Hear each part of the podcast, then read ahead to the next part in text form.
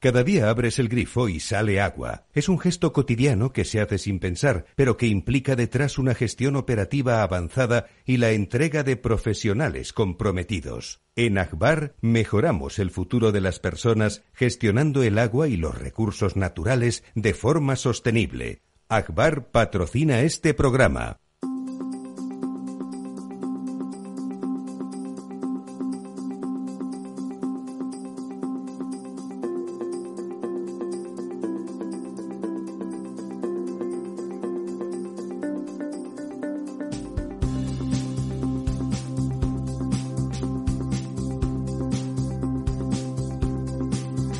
Estado Ciudad, con Ramiro Aurín y Diego Jalón en Capital Radio.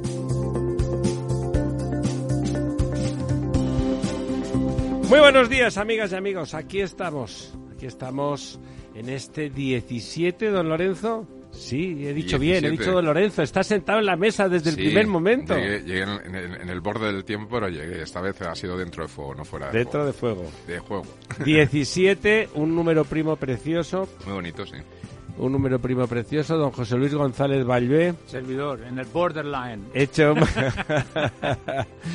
¿Se habla usted del gobierno? Hablaba de mí, pero bueno.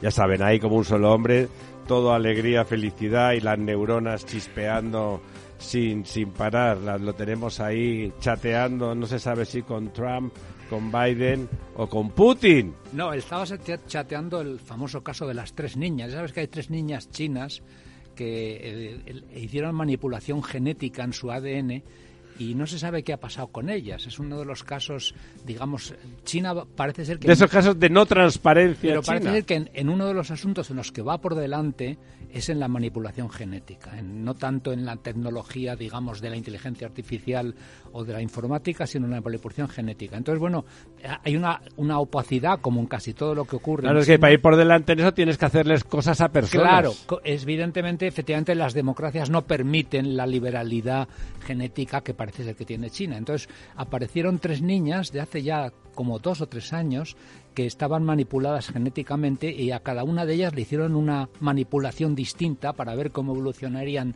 en vida y no se sabe nada. Es un caso que está ahí eh, Desapareció. Sí. A lo mejor, ¿qué, era, qué, pretendían? ¿Que fueran votantes del PSOE? Yo supongo que lo que en realidad lo que están buscando es, eh, en este caso, la mujer perfecta o el hombre perfecto y supongo que lo que intentarían es eso, ¿no? Lo que ocurre es que como esas cosas no se saben hasta después de que el, pues evidentemente tienen que estudiar la evolución lo que se llaman efectos secundarios. Eso es, la evolución en vida. Entonces, bueno, pues eso es lo que no se sabe qué ha pasado. Don Diego, ¿cómo andamos? Muy bien, aquí estamos, buenos días. Bueno, la, pues La mujer perfecta no sé, pero el hombre perfecto ya está inventado. Se llama Pedro Sánchez. Ah, ah sí, sí, es verdad. Perdón, no me había dado cuenta. ¿Qué, ideas tiene usted más eh, peregrinas? Digo, de lo de peregrino debe de ser de lo de ir a, de lo de ir a Lourdes o, a sitios así, a ver si se produce un milagro. Bueno, cuéntenos para empezar cómo tenemos el tema del agua, que tenemos hoy mucha tela que cortar. Bueno, pues por un lado tenemos los datos que tenemos hasta el día lunes, hasta el día 15 de enero.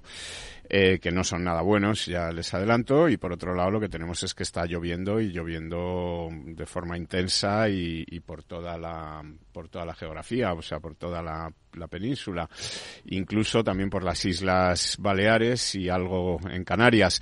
Pero está lloviendo de tal forma que, por ejemplo, la provincia de Segovia está en alerta, eh, en alerta roja la ciudad de Segovia por el caudal del río Eresma y, y en alerta el resto de la provincia porque muchos de los otros ríos, el Riaza, el Duratón, etcétera, están también en caudales, pues eh, ya al borde del desbordamiento por porque ahí no hay avenidas. E, efectivamente no del desbordamiento. Entonces bueno eh, está lloviendo está lloviendo mucho va a seguir lloviendo por lo menos hasta el viernes o sea que esto son buenas noticias pero como te decía los datos que podemos dar pero llueve eh, donde siempre no bueno está no está lloviendo ha llovido mucho en Andalucía ha llovido mucho en Sevilla ha llovido como te decía prácticamente por por toda la por toda la geografía española. Eh, veremos la semana que viene eh, cómo se refleja refleja esto, pero de momento los datos que tenemos, que como te digo son hasta el día lunes, hasta el 15 de, enero, eh, son malos. Eh, perdemos 342 hectómetros cúbicos. Que no es moto de pago. Un 0,61% y además en un momento en el que mm, lo que tendría que estar ocurriendo es que estuviésemos ganando mm, agua embalsada. Eh, es como así lo reflejan pues la media de los últimos 10 años, la curva del 2023. ¿Cuánto subía la curva de los 10 años en esta pues, semana? Pues mira, en esta semana eh, la media de los últimos 10 años de los de los últimos 10 años está en el 55% agua embalsada con 30.900 hectómetros cúbicos, 31.000 por por redondear y estamos ahora mismo con 25.000, 6.000 hectómetros cúbicos menos. Un en 20% el, menos. En el 45,25. Pero es que estamos incluso ya peor, no solo que 2022, eh, cuando teníamos 27.190 hectómetros cúbicos, que ya sabemos que fue un año muy malo, sino que estamos también eh, peor que en 2021, que también fue un año muy malo, que es el que arrastró, digamos, las, lo que luego ocurrió en 2022, que, que además de no llover nada, veníamos de un año muy malo que era el claro, Nosotros tenemos regulación interanual y a la que no llueve un año es muy, muy malo, arrastramos. Efectivamente. Entonces, bueno, también esto eh, vamos a decir que si lo observamos por cuencas, posiblemente gran parte de la pérdida de este agua se deba al turbinado para generación de energía hidroeléctrica eh, porque vemos que pierde el Tajo 158 hectómetros cúbicos, pierde el Duero 129 hectómetros cúbicos. Que donde hay más central Y pierde, eh, pierde el Miñosil 43 hectómetros Literalmente las tres grandes cuencas hidroeléctricas de España. Efectivamente. Mientras que el Guadiana gana 5 hectómetros cúbicos, el Guadalquivir gana 1 y el Ebro gana 13. Esto en lo que respecta a las grandes cuencas. Bueno, y podríamos incluir la cuenca del Júcar que gana 4 hectómetros cúbicos. Esto nos sitúa en que el Tajo está en el 58%, el Guadiana en el 26%, el Guadalquivir en el 19%, el Ebro en el 62%, el Duero en el 58%, el Miño-Sil en el 75% y el Júcar en el 46%. Y ahora sí vamos a las cuencas que ya nos preocupaban mucho últimamente y que además tienen restricciones de agua ya, que como son Guadalete, Barbate, que tienen restricciones de agua en toda la zona de la línea de la está Concepción, en el 15%, Algeciras, etcétera, está por debajo del 15, está en el 14 con 42. Claro, eso es una broma, eso ya no es agua. Y, eso es chocolate con churros. Y tenemos la cuenca de Cataluña interna que está en el 16,54% y pierde un hectómetro cúbico. Aquí también se han anunciado nuevas restricciones y el gobierno catalán ha eh, anunciado que en cuanto se baje del 16% se entrará en fase de emergencia. Y esto, fase de emergencia 2. En fase de emergencia ya están en fase de emergencia 1. Ahora mismo pues está prohibido el riego de jardines, el riego de instalaciones deportivas, salvo aquellos campos de fútbol, de hierba, que de deporte federado de alto nivel siempre que se haga con agua reciclada.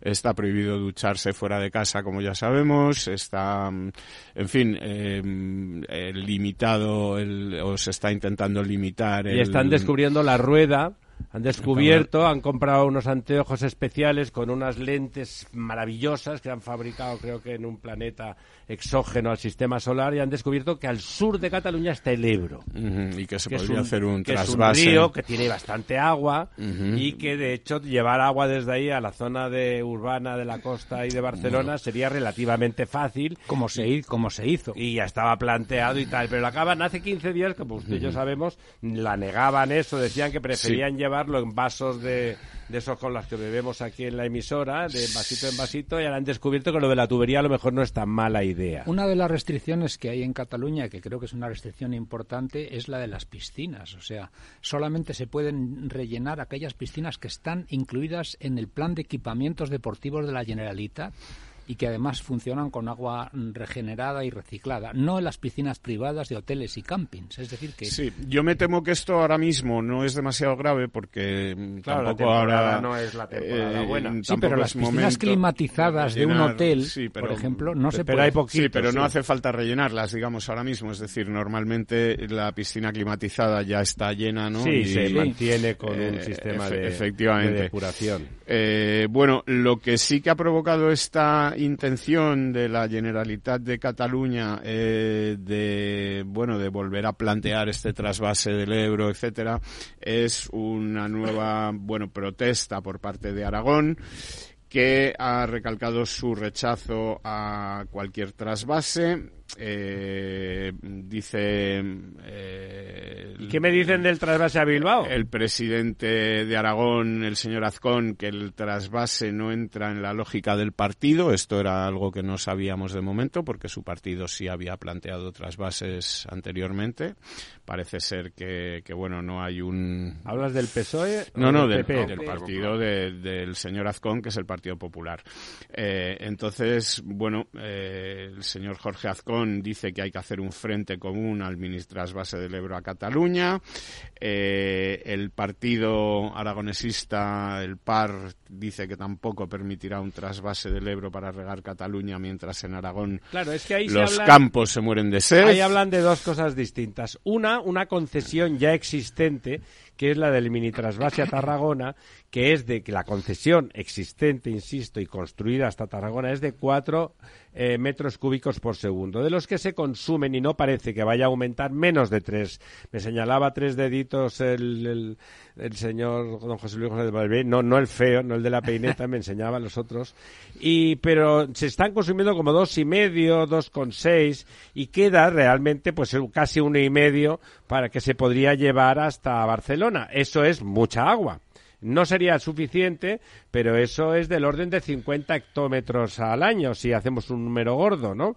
Eh, bueno, pues 50 hectómetros al, al, año alivian significativamente. Pensemos que el agua embalsadora en Barcelona, en Cataluña, en las cuencas internas, debe de ser, corríjame, don Diego, del orden de 140 o 130 hectómetros, ¿no? Pues vamos a ver exactamente la cantidad que hay ahora mismo embalsada en Cataluña interna son 112 hectómetros 112, o sea, 50 multiplicaría casi por, por 0,3 la... Algunos medios de comunicación dan un dato hoy que me gustaría que alguien nos pudiera confirmar que es que las pérdidas en las redes de distribución urbana en Cataluña son del 25%.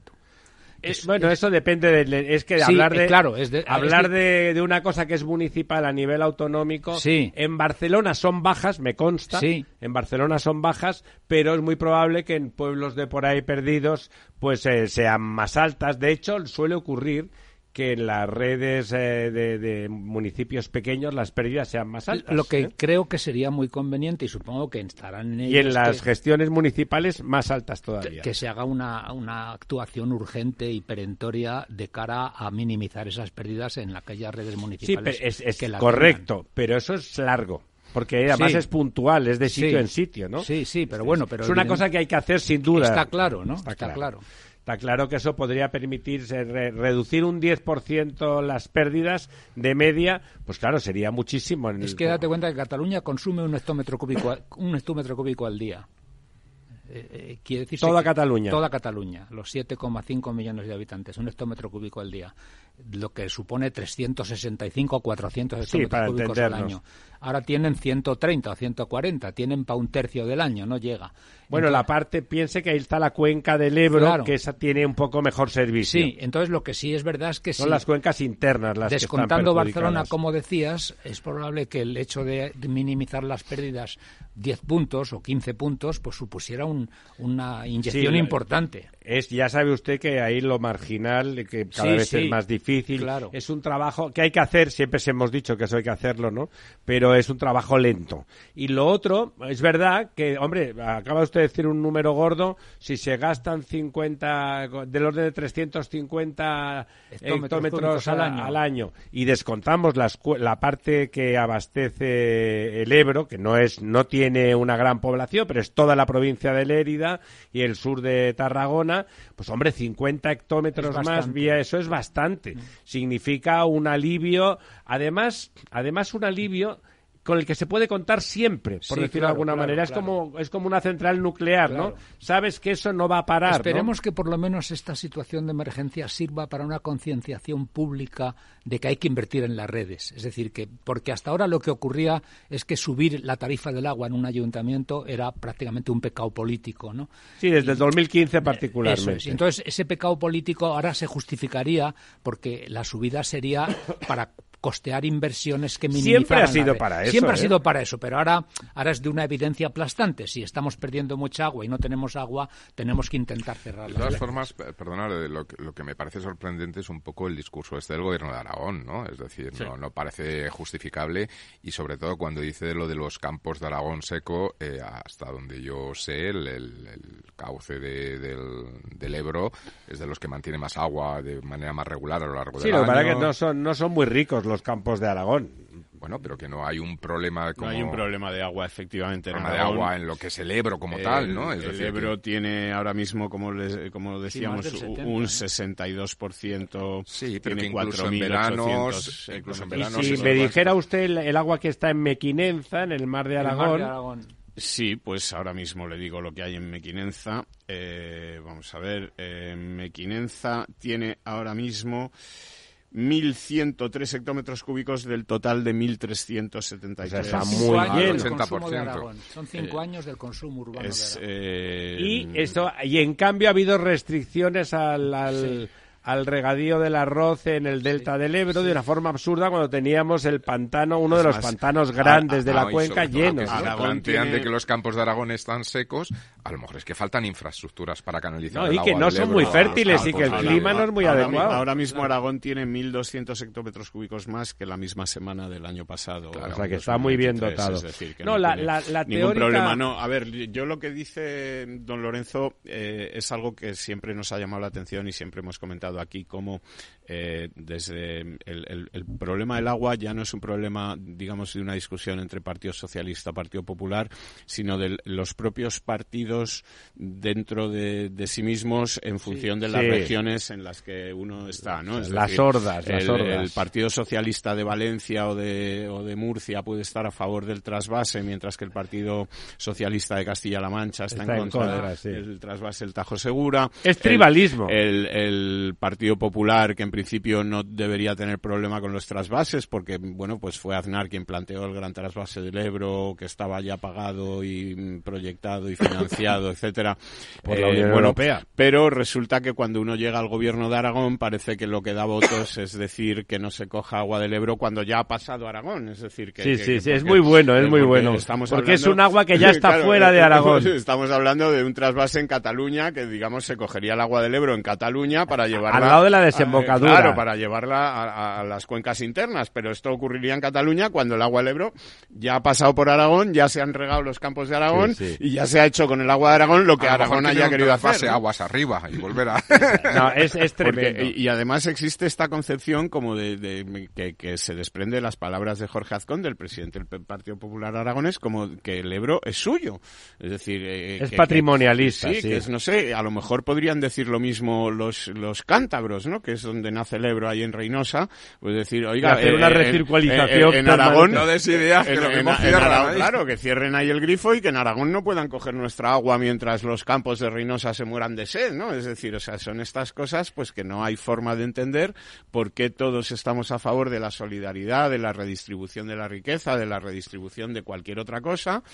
Y sin embargo, con el agua, pues hay esta especie Claro. de tabú de En que el el, caso- agua que, no sé, eh, En el caso de Cataluña ahora, no es tanto la, la- el leitmotiv, el, el McGuffin por el cual han vuelto a- con, con el sonsonete apache del agua es nuestra y eh, nos levantamos en armas, no ha sido tanto lo- el- la llevada de aguas, le llamamos traída a los ingenieros, la llevada de aguas a Barcelona desde una concesión que ya está hecha y que por lo tanto es difícil de protestar porque ya está hecha, como el que el planteamiento de un cierto trasvase eh, al priorato que está dentro de la comarca de Tarragona y que lo que pasa que ya está fuera, digamos, está en la divisoria de aguas y ya no sería estrictamente cuenca del Ebro, está ahí al lado, está pegado y que se ve que tiene muchos problemas, ya saben, el priorato es una zona vitícola de alto valor añadido, con mucho branding, con mucha marca y ahora está muy mal y les han dicho y les han dicho en plan cubano, oye, dejar de comer pinga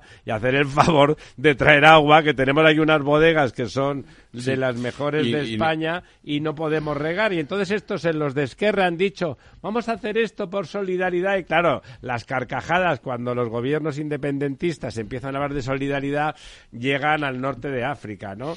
Sí, efectivamente. ¿Qué me parece? Mal. Es lógico, hombre. si encima llueve sobre mojado, en este caso sobre seco, pero, pero como es el caso de Aragón, que les das, eh, no, el agua para Aragón, que rieguen los monegros, pero si los monegros no, va, no, va a crecer nada. A ver, tiene usted razón en que esta gente se merece, digamos, que les apliquen su propia digamos que no extraña, digamos que no extraña. Pero yo creo no que, estamos a favor, estamos por ser, contra, que, por ser eh, consistentes con, con, lo que pensamos, eh, hay que, ser coherentes, hay que defender, pues, que, que el agua hay que llevarla que hay desde, que hacer trasvase entre cuencas. Efectivamente. Vamos a hablar de donde hay agua, llevarla agua, donde no hay. A, donde se Vamos necesita. a hablar en serio de una puñetera. Vez, Igual ¿no? que hacemos con, con la energía, que nadie se plantea que la energía de la central nuclear eh, que esté en una región de Cáceres, pues no se pueda sacar de Cáceres, nadie se ¿no? lo plantea, parece ser que la presidenta de la Comunidad de Madrid se está quejando de que no va a tener energía para enfriar los centros. Ya sabéis que los centros Sí, de proceso de datos. consumen muchísima energía. Se puede hacer con, con energía renovable y se una puede hacer, y, sí, sí, y claro, turbinando claro, claro, ahí hacer, arriba en la sierra. Pero el hecho cierto es que parece ser que por un problema de reparto de red y de reparto de energía en España se ha quejado últimamente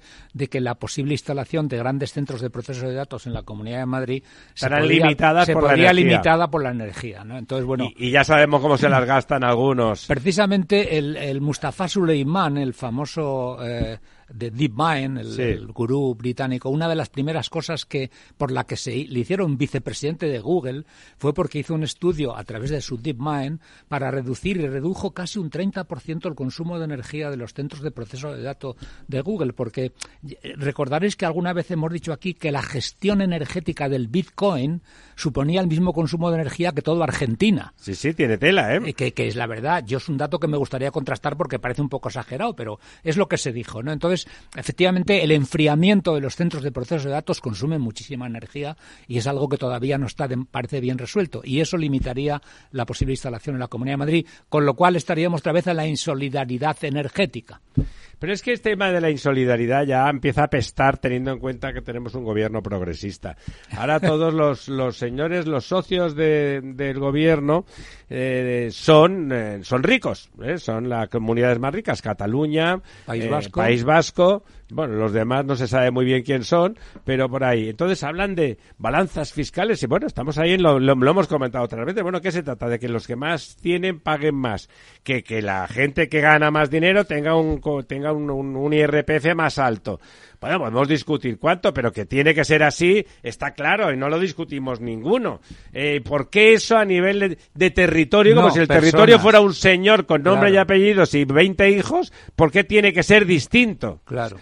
Si la, si la renta de un territorio es más alta, lógicamente ese territorio contribuirá más, porque bueno, ya sabemos que hoy por hoy el que más contribuye es Madrid.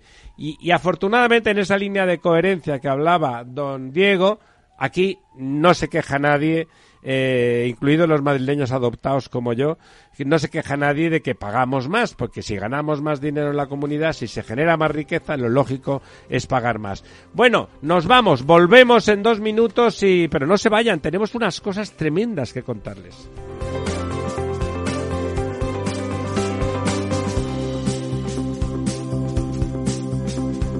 El Estado Ciudad, Capital Radio.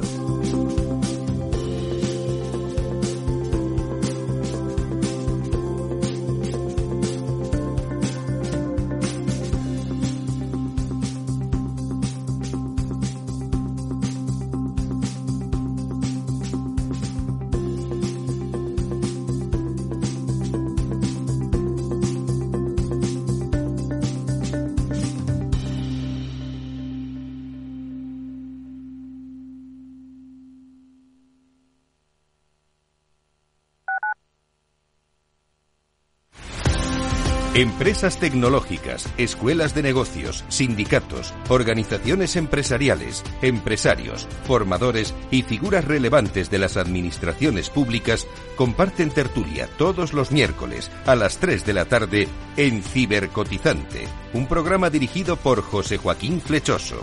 Cibercotizante, la digitalización desde una óptica diferente. Capital Radio. Si quieres adelantarte a los cambios económicos, digitales y empresariales, escucha After Work. El programa de Capital Radio para profesionales, pymes y emprendedores que te ayudará a entender el momento presente y a tomar decisiones para el futuro inmediato. De lunes a jueves, de 7 a 8 de la tarde, con Eduardo Castillo.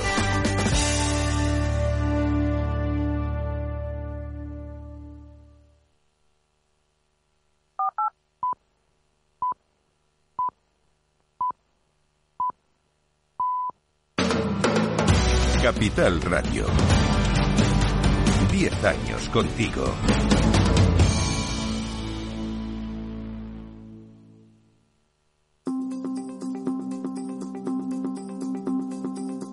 El Estado Ciudad, con Ramiro Aurín y Diego Jalón en Capital Radio.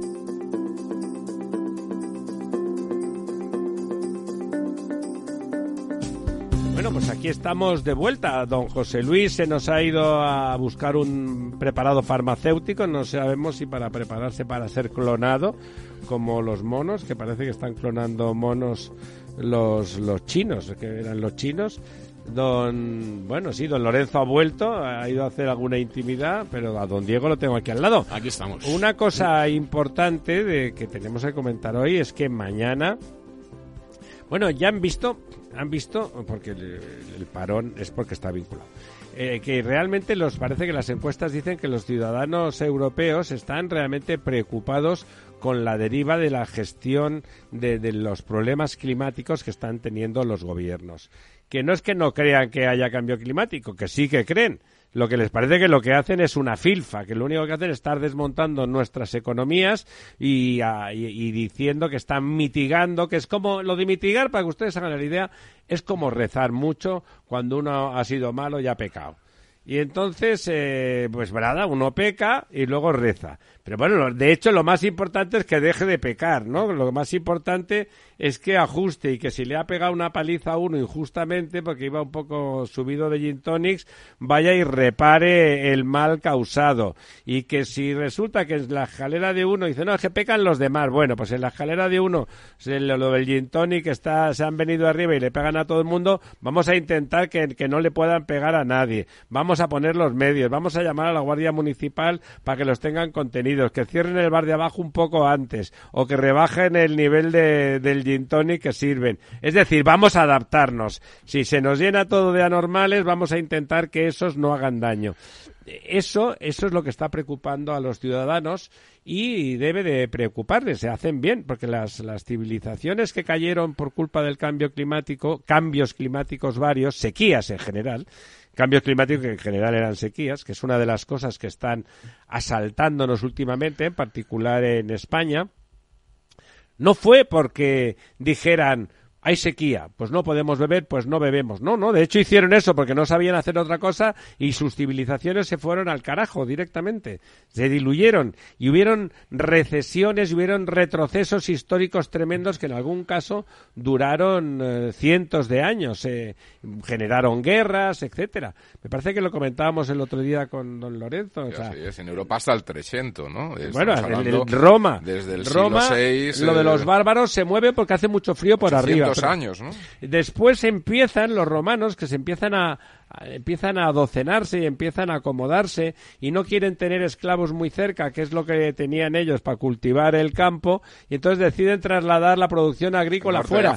Al cabo de apenas unas décadas se hunden porque evidentemente llegan los vándalos no eh, puedes depender. de Genserico, controlan el norte de África y se quedan sin y se quedan sin cereales y el y bueno, y por lo tanto se hunde el imperio.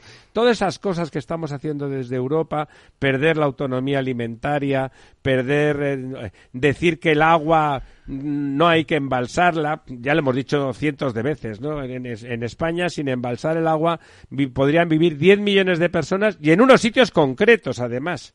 Es, se vaciaría mm, media España de forma absoluta y la otra igual, porque de 47 millones a 10, y me hagan ustedes cuentas, que sumar y restar seguro que saben. Bueno, pues para hablar de todo eso, mañana hay una jornada organizada por el incipiente Foro Agua, Alimentos y Sostenibilidad, que enfoca esto, que, que, va a hablar de la necesidad de que nos adaptemos, de que más allá de que se mitigue, se impida que aumenta la cantidad de CO2 en la medida que dependa de nosotros, que no sabemos cuánto es ese, esa cantidad, sabemos lo que podemos eliminar nosotros porque es lo que producimos, si hay más causas, eso no lo sabemos, pero más allá de mitigar, que eso va a tardar, como nos decía José María Baldasano aquí en el programa de la noche en La Verdad Desnuda no hace mucho, que nos decía que podíamos contar que íbamos a tardar mil años en revertir los efectos desde que ya volvamos al punto cero, pues esos mil años habrá que sobrevivir y por lo tanto lo que tenemos que hacer desde antes de ayer y no lo estamos haciendo es adaptarnos. Y para eso, mañana, en el Instituto de Ingeniería de España, el Foro Agua, Alimentos y Sostenibilidad ha organizado una jornada que de alguna forma es el pistoletazo para empezar de una forma beligerante a exigir políticas adaptativas, tanto en el ámbito hidráulico como en el ámbito alimentario. ¿Y a qué hora es eso? Eso es a las nueve de la mañana. Era en General Arrando. En General Arrando. General Arrando, el Instituto de Ingeniería de España, esquina con Zurbano prácticamente.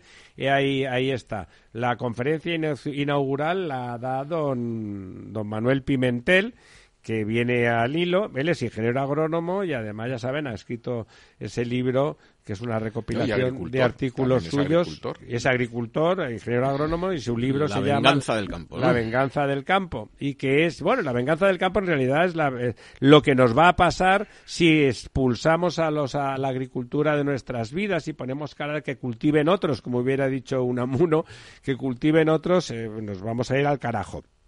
Y la idea de que hay que liberar los ríos pobrecitos, hay que recordar, entre otras cosas, los embalses, esos embalses pequeños, porque dicen, no, queremos tirar los pequeños embalses. Esos embalses pequeños ralentizan eh, los cursos, hacen que el agua dure más en tierra firme.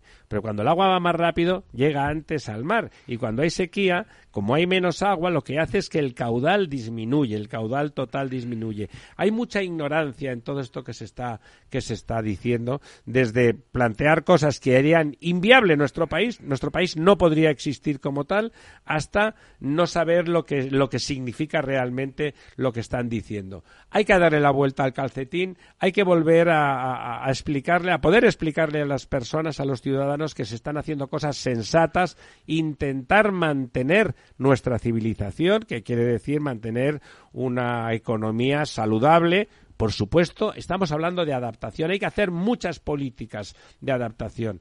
Pero las políticas de adaptación, don Diego, son políticas clásicas. Es decir, se trata de hacer obras, modificar eh, reglamentos, adaptar, eh, utilizar, introducir tecnologías nuevas, regenerar el agua y reusarla de forma masiva en todas las líneas de costa sobre Qué pereza, ¿no? Qué pereza, qué faenón. Eso se puede controlar, mientras que lo de mitigar y rezar y hacer rogatorias, eso es, un chollo malayo.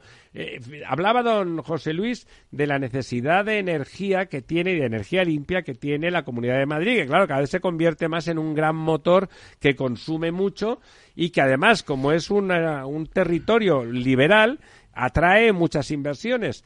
La solución en Madrid es el rebombeo, ¿eh? es el rebombeo, ese agua regenerada de los seis millones y medio, casi siete de madrileños, se puede utilizar. Hay alguna zona todavía liberal donde se puede hacer una, una super balsa y generar ahí mm, muchos, muchos, muchos megavatios para hacer de alguna forma autónoma y aprovechar eso como se hace. Ya saben, eh, eso se hace aprovechando los excedentes de las energías renovables que en Castilla-León y en Castilla-La Mancha cuando ocurren, pues hay que desconectar.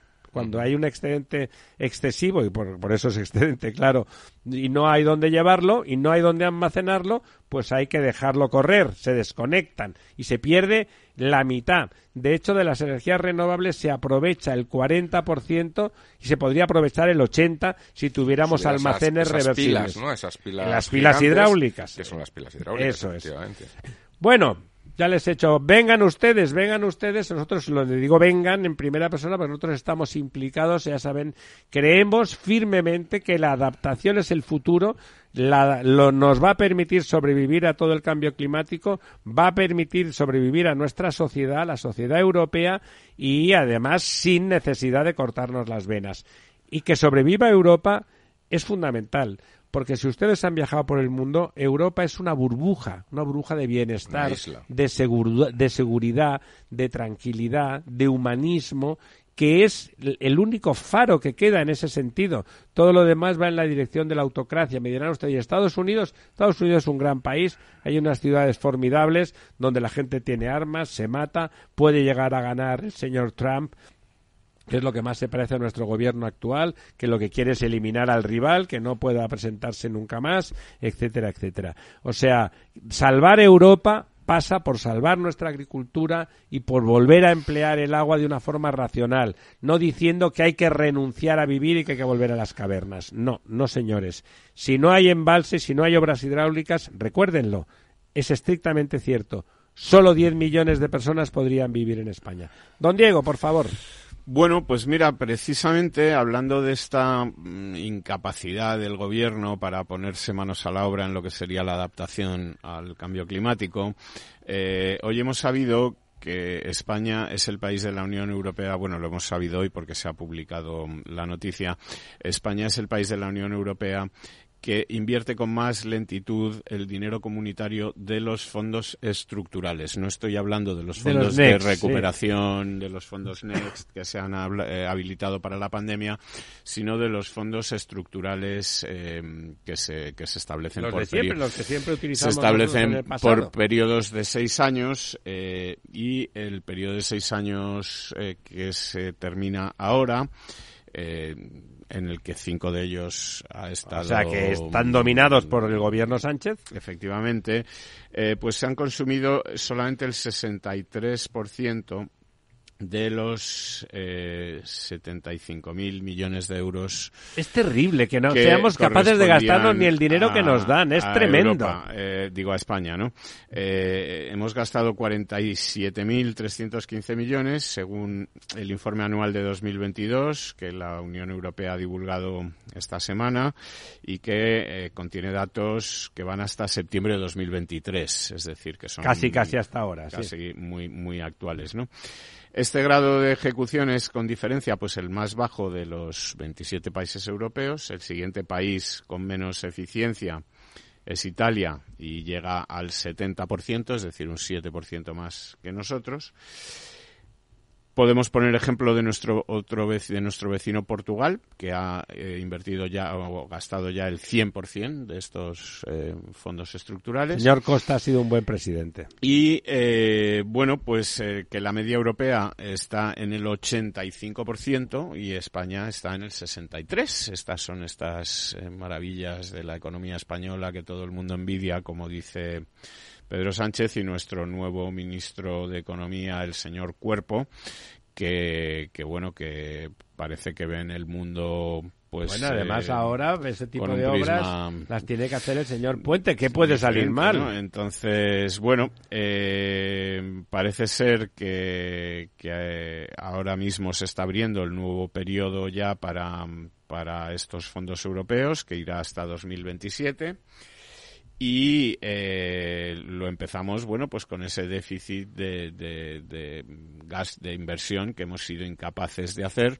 El gobierno alega que como también le han dado fondos eh, de recuperación y resiliencia que, que, se acumula mucho trabajo y que en fin como van cómo van a poder eh, como de los resiliencia han hecho el 100% y han cumplido como jabatos. ahí tampoco bueno porque, los, no, porque los, los, de resiliencia estaban obstaculizados por los estructurales y los estructurales por, los de resiliencia o sea, que aquello eran dos gordos en la puerta pegándose, efectivamente, ha habido ahí un problemilla.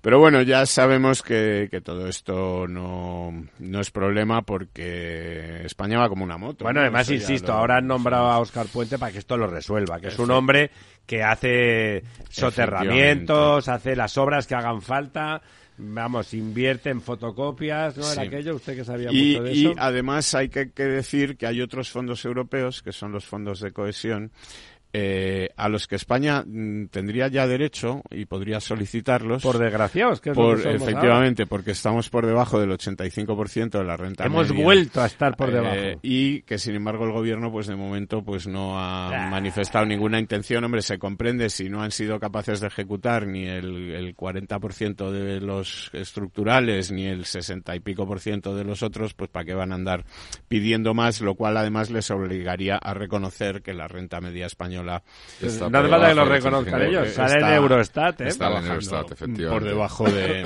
de la media Llegamos europea, a estar ¿no? en el 90 y largos, ¿no? Eh, 93, 93, Sí, 95. y estamos ahora bien por debajo del 85, creo que es en el 79, una cosa así. Es tremendo, ¿eh? Entonces, bueno, pues esto es un poco Tremendo. el, el panorama. En los de- últimos seis años. Hay que decir que esta degradación se ha producido en los últimos, en los últimos años. ¿eh? Sí, efectivamente, desde últimos cuatro, en los realidad. últimos cuatro años, sí. Eh, bueno, O sea, eh, que no será culpa de...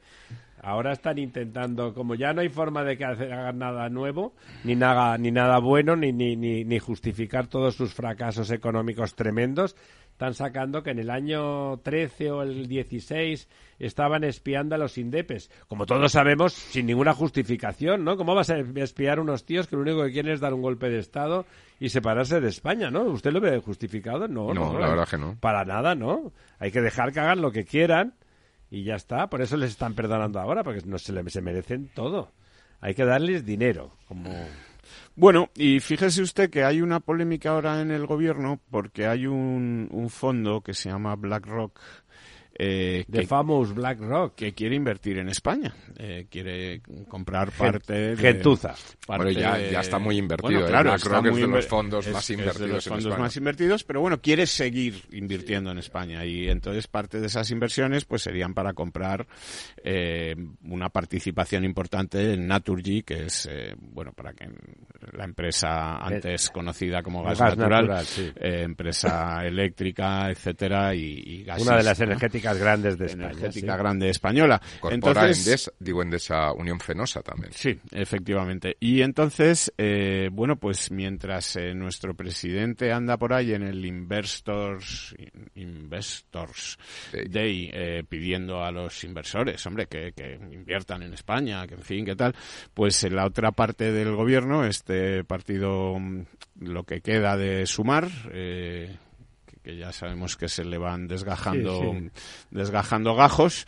Eh, bueno, pues eh, por boca del ministro de Cultura, que es también Hombre, el- Urtasun, el- un- el que nombre- es el De también nombre de, fu- de- de boxeador. portavoz del partido, pues le está diciendo al gobierno que impida por todos los medios que BlackRock invierta en España y que pueda mm, comprar participaciones de Naturgy, eh, lo cual Bueno, pues quieren comprar todo ellos, ¿no? viene a ser una buena metáfora de lo que es de lo que es este gobierno, ¿no? Que por un lado Hablando de fondos de inversión, usted traía una noticia, ¿no? Que los fondos de inversión que tradicionalmente invierten en infraestructuras, que como son obras muy, muy, muy, muy costosas en capital, es tradicional que haya fondos de esos de sindicatos o Sí, fondos de gente seria público-privada, que, que, que trabajan en eso y que dicen que si no hay más rentabilidad que no piensan poner un euro, ¿no? Sí, efectivamente. Esto es un problema que hay con lo que se llamó la ley de desindexación, ¿no? Explíquenoslo usted como Sí. si fuéramos Rottweiler, digo Golden Retrievers.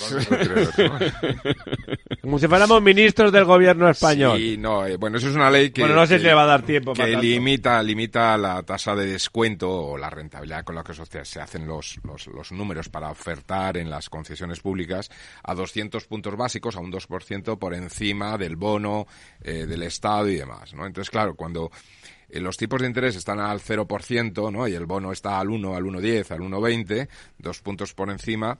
Si simplificamos, Sí. pasar del 1 al 3, como todos estos vehículos se estructuran a través de, de, de vehículos especiales, que se mete deuda en esos vehículos para poder hacer la inversión. Sí, lo de habla usted de vehículos, todos pensamos en Sociedades, coches. una empresa. Una Eso empresa, una empresa la que gente se abre. un vehículo es una moto, Esa un coche, empresa un se la da capital por un lado, por otro se le mete deuda y, y eso entra como capital en un, en una nueva operación. ¿no? Entonces, claro, siempre se miran las rentabilidades como diferencial a la rentabilidad del activo libre riesgo, que en este caso vendría marcado por el bono, ¿no? La, rentabilidad al activo alternativo, digamos, y sin riesgo, ¿no? La competencia de eso, claro. Entonces, claro, cuando tú estás en unos tipos al 1 y vas al 3, estás triplicando la rentabilidad.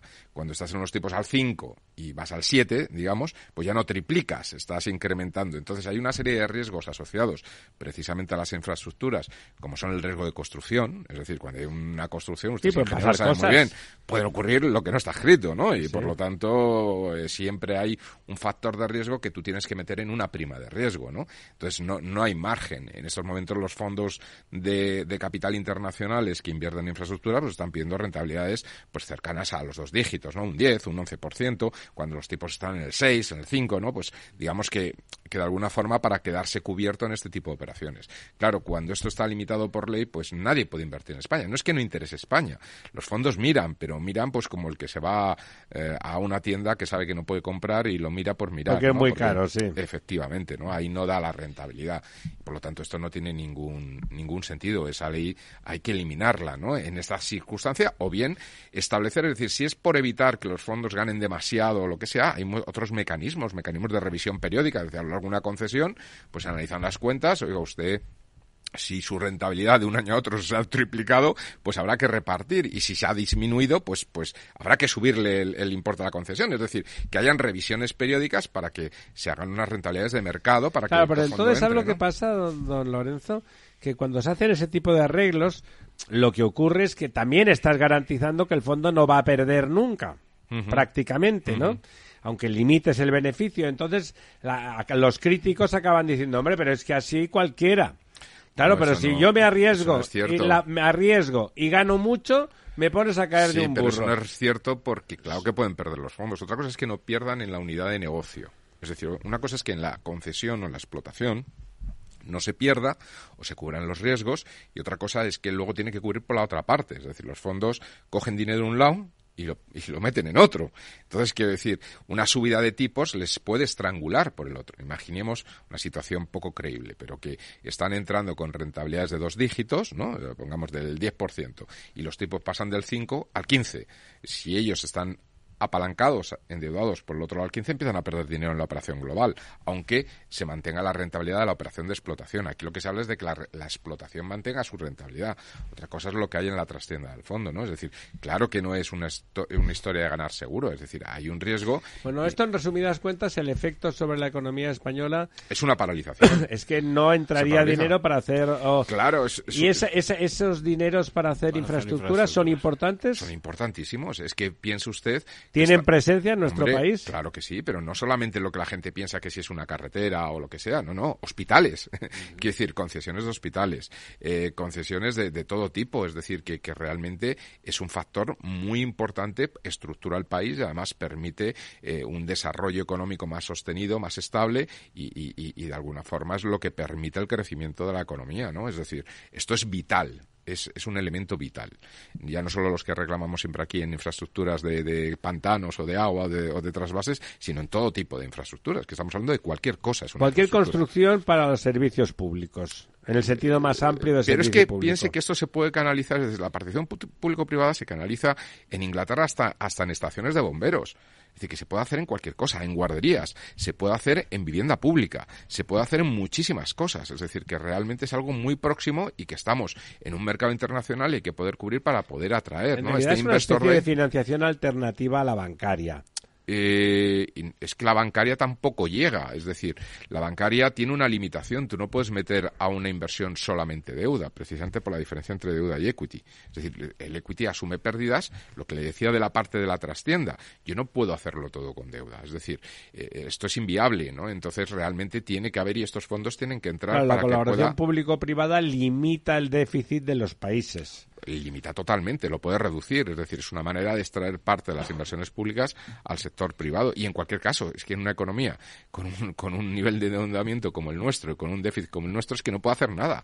Es que no podemos ni, ni, ni, ni absolutamente nada. Es decir, no hay ninguna infraestructura que se pueda hacer. Remate la jugada con lo que le parezca notable con los dos minutitos y medio que le quedan. Bueno, pues mira, si quieres por, por sacar un tema un poco frívolo, pero que tiene también su interés, tiene también su interés. Eh, eh, resulta que 2023 ha sido el año en el que se han vendido más Lamborghinis en el mundo, más Lamborghinis que nunca. Yo no he sido. Récord de Lamborghinis. ¿Quién no quiere tener un Lambo, no? Que, que en fin. que Uno es, pequeñito. eh, Oye, tú lo, has, coche- tú lo has llamado con mucha familiaridad. Sí, es que sí, uno. Eh, bueno, pues el que esta marca que pertenece de hecho al grupo Volkswagen, pues eh, entregó y vendió, digamos, el ejercicio pasado más de 10.000 coches por primera vez en Caramba. su historia en todo el mundo, que no son muchos, pero que son una cifra Hombre, ya no interesante si tenemos en No cuenta tengo ningún amigo con Lambo. si tenemos en cuenta que el modelo básico, digamos, eh, más eh, barato, pues iría por encima de los 200.000 euros, ¿no? Claro, Entonces, que yo, venga, va. Pero lo, lo que tengas ahí para que- tirar. Con la tarjeta de crédito. Lo que sí me, me hace gracia, eh, o lo que creo que tiene y también parte de interés eh, de esta noticia, es que a nivel mundial estamos hablando, el vehículo que más se ha vendido de Lamborghini es un, un sub, un, un Todoterreno. es el que más gasta. Efectivamente, se vendieron seis mil y pico unidades del, ¿Y del dónde, Urus? ¿no? Eh, n- de esto no hay datos, o sea, de, de en qué países eh, es donde más se han vendido y donde menos no. Bueno, vamos a ver. Eh, eh, sobre todo en Europa, Oriente Medio y Asia Pacífico, claro, pero esto incluye Claro, mucha gente, prácticamente todo menos menos los Estados Unidos, ¿no? Pero lo que es curioso es que mm, de todos estos coches que ha vendido Lamborghini, más de 10.000, como te decía, eh, el que más se ha vendido es eh, el, el que más el- gasta, el seguro. todoterreno, luego un deportivo llamado Huracán, pero ni un solo híbrido y ni un solo coche eléctrico. Sí, Eh, el Huracán la- es el deportivo por antonomasia Lam- Lamborghini. Lamborghini ha, ha lanzado un nuevo modelo llamado Revuelto, que es un superdeportivo híbrido, del que todavía no ha vendido ninguno, que parece ser que ya cuenta revuelto, con algún pedido, pero todavía no se ha vendido ninguno. Y al mismo tiempo ha presentado para el futuro un prototipo llamado Lanzador, que será un modelo totalmente eléctrico. Yo no sé si esto lo hacen, bueno, pues eh, con intención de vender alguno o por esto que llaman Bueno. el, el greenwashing, ¿no? De- el reputacional, claro. porque lo que estamos viendo es que con las cifras en la mano, eh, los coches eléctricos, que son los que en teoría son los únicos que se van a poder vender en 2030, Muy en es- teoría, me estamos temo, ¿eh? aquí a la vuelta de la esquina, nos quedan seis años, pues lo que estamos viendo es que no se venden. eh, Pero estos usted se compraría un coche que si que se compra un deportivo.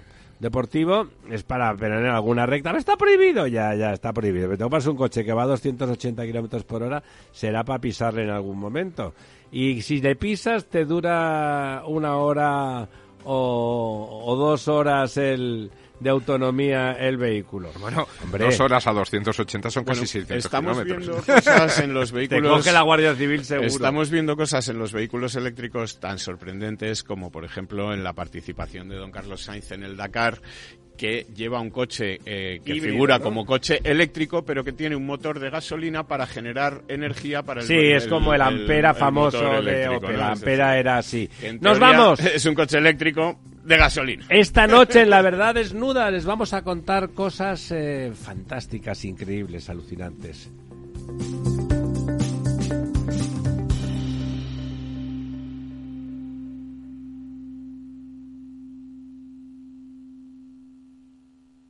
Cada día abres el grifo y sale agua. Es un gesto cotidiano que se hace sin pensar, pero que implica detrás una gestión operativa avanzada y la entrega de profesionales comprometidos. En Akbar mejoramos el futuro de las personas gestionando el agua y los recursos naturales de forma sostenible. Akbar patrocina este programa.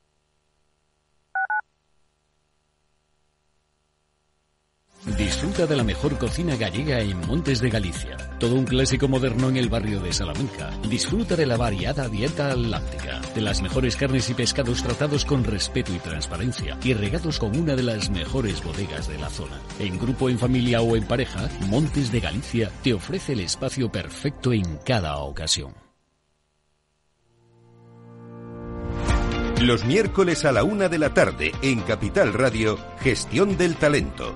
El escaparate de la formación para el empleo. Expertos formadores, agentes sociales y representantes de la Administración se dan cita en este espacio para impulsar el valor de la formación y el talento. Un espacio de Fundae, la Fundación Estatal de Formación para el Empleo, dirigido por José Joaquín Flechoso.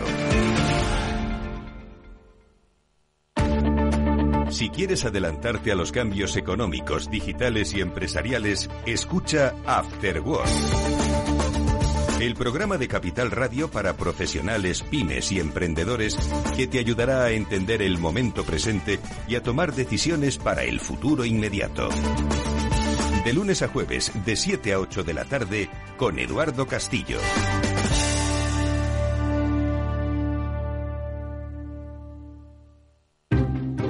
Inversión Inmobiliaria acompaña al mercado inmobiliario en este nuevo ciclo. Todos los jueves de 10.30 a 13 horas, el inversor encontrará las claves para realizar su mejor inversión. La mañana de los jueves en Capital Radio tomamos el pulso al sector inmobiliario. Noticias, análisis de mercado y debates donde los protagonistas del sector podrán contar en primera persona los retos a los que se enfrenta el ladrillo. Inversión Inmobiliaria pone la voz al sector inmobiliario. Aquí, en Capital Radio.